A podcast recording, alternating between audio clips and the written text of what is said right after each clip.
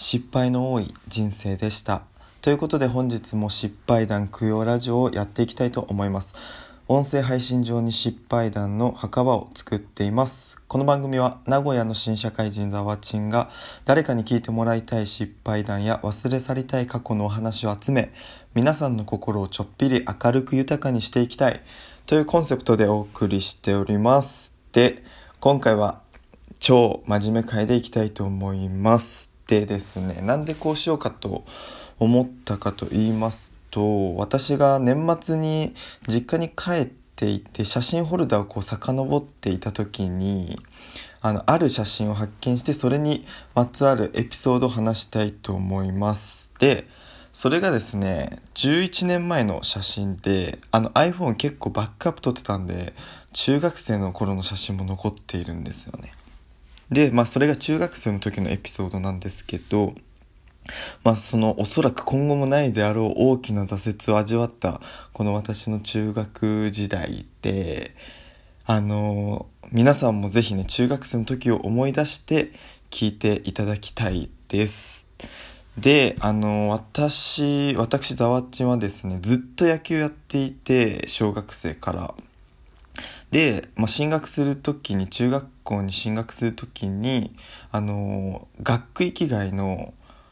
学校で野球をしたい、まあ、強いところでやりたいということでまあ都大会で1位になるくらいの超強い中学校にまあ進学しました。でまあなんかその当時1年生から試合にも出させていただいて、まあ、チームの中心選手でした。で、まあ、こう、そんな厳しい練習も乗り越え月日は流れ、まあ、自分たちの代になって、えっ、ー、と、関東全国大会を目指して、まあ、日々練習をしていました。で、まあ、自分たちの代になって初めての大会、秋の大会が終わった時に、なんかこう、右膝が痛いなみたいな思ってでもなんかそのちょっとした痛みだったんで全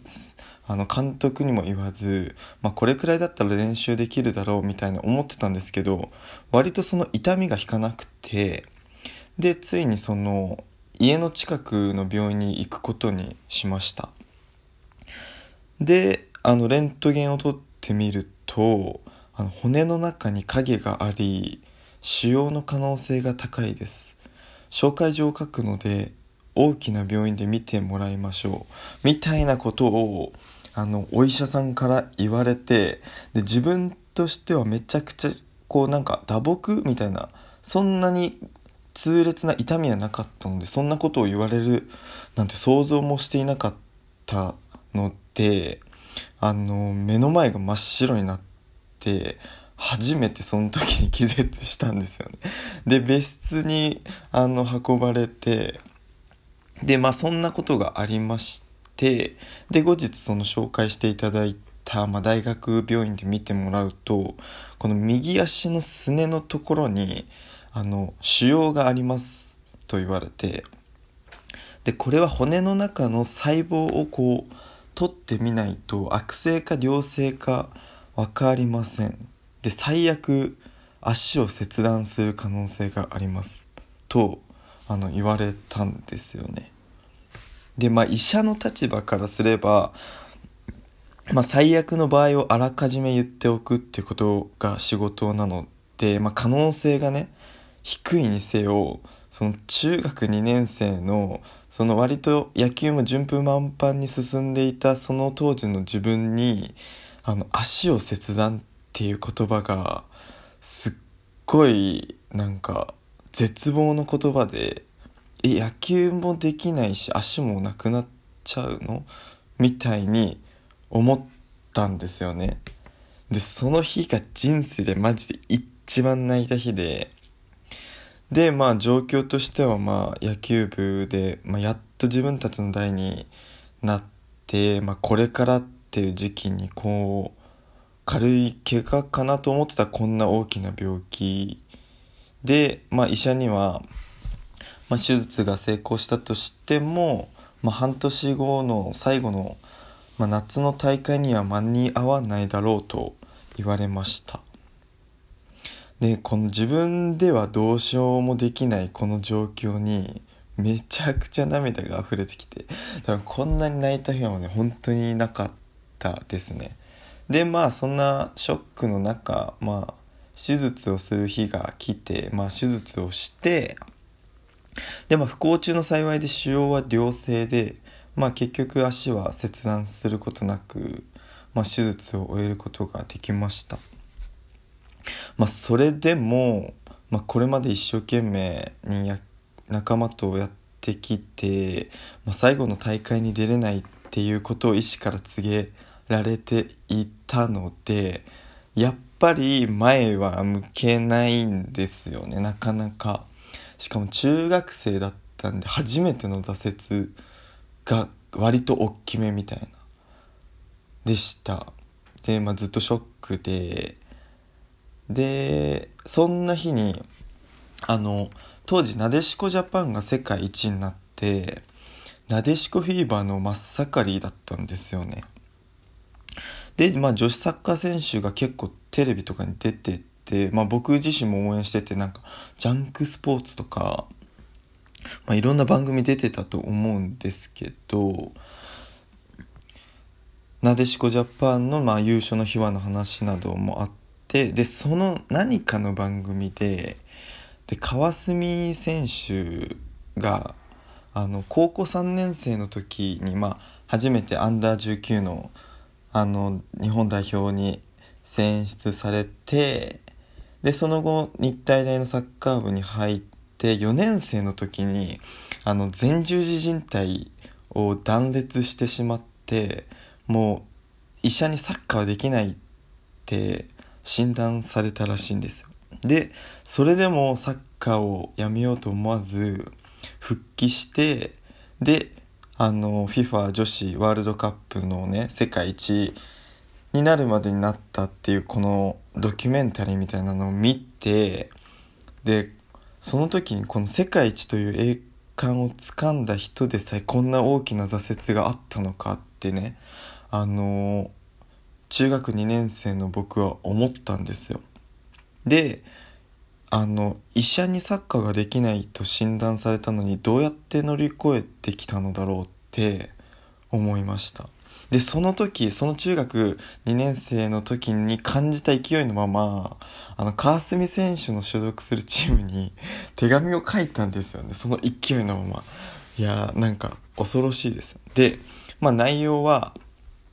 まあ、医者にサッカーができないと診断されたのにどうやって乗り越えたんですかみたいなことを書きました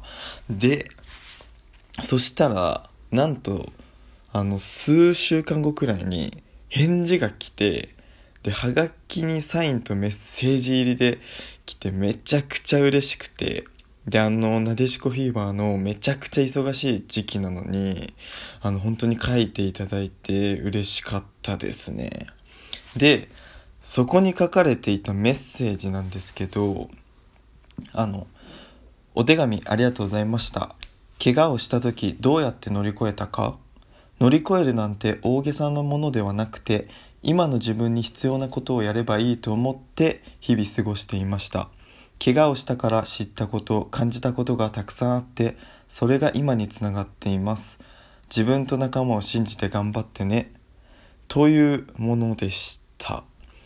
でなんかこの大きな前十字靭帯を断裂したって怪我を乗り越えて栄冠をつかんだ川澄選手の言葉だからこそなんかその当時の自分に深く刺さってでこの時になんか今の自分に必要なことをやればいいっていうあのメッセージに気づかされたことが多くてで当時めちゃくちゃ落ち込んでた自分がいててで今の自分に必要なことを考えていない自分に気がついたんですよねそのメッセージで。でそこから考え方が変わってじゃあ何をすれば医師に復帰できないと言われた夏の大会に,、ま、に合わせることができるのかっていうのを考えるようになりました。でそれからまあ上半身は健康だったので上半身のトレーニングだったりとか、まあ、車椅子に座りながらキャッチボールだったりとか、まあ、ボール磨きとかの雑用などを、まあ、積極的にねこなしていったわけです。ですると、まあ、あの医者の方も驚くくらいの急回復をしてで5月に行われる春の大会からあの出場することができました。